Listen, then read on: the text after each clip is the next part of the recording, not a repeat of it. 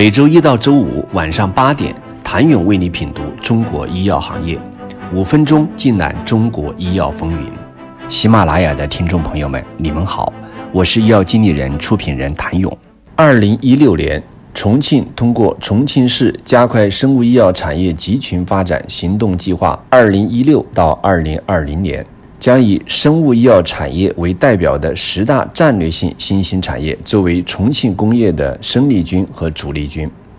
生物医药的发展地位被再次提高到了一个新的高度，而其连续五年增长率也高于全市工业和全国医药工业平均水平，是重庆市新兴产业中表现突出的产业之一。二零一九年五月。重庆市政府发布关于加快生物医药产业发展的指导意见，提出将通过增加优质品种、提升制造能力、补齐平台短板、优化产业布局等措施发展生物医药产业，计划到二零二二年实现总产值一千三百亿元人民币。该意见还确定了重庆市生物医药产业在创新能力、产业规划、产业布局和配套等多方面的发展目标。在创新能力方面，意见提出，企业创新研发投入占销售收入比重需提高到百分之三以上。产业规模方面，要培育三家产值百亿级企业，五家五十亿级企业，十家十亿级企业。在产业布局方面，全市将建成一个国家级生物医药产业集聚区和若干生物医药特色产业园区。在该项意见中。有几个数字还是值得我们关注：一是企业创新能力，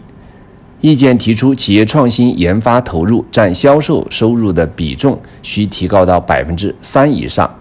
但从财报数据可以观察到，目前重庆上市企业对研发创新的态度呈现出不同的面相。二零一九年，太极集团实现营业收入一百一十六点四三亿元，同比增长百分之八点九二。太极集团的销售费用也逐年增长，二零一七年到二零一九年分别为十八点九七亿元、二十八点九四亿元和三十七点五一亿元，分别增长百分之十九点零三、百分之五十一点六八、百分之二十九点五八。同期其销售占营收比重分别为百分之二十一点二七、百分之二十七点零七和百分之三十二点二二。均超过同期营业收入的增速。相比之下，二零一九年其研发投入一点七六亿元，仅占当期营收的百分之一点五二。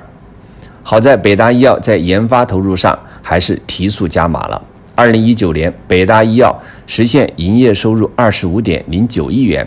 同比增长百分之八点三五，其研发投入同比增长百分之七十点一五。主要系一致性评价研发及新产品的引进投入。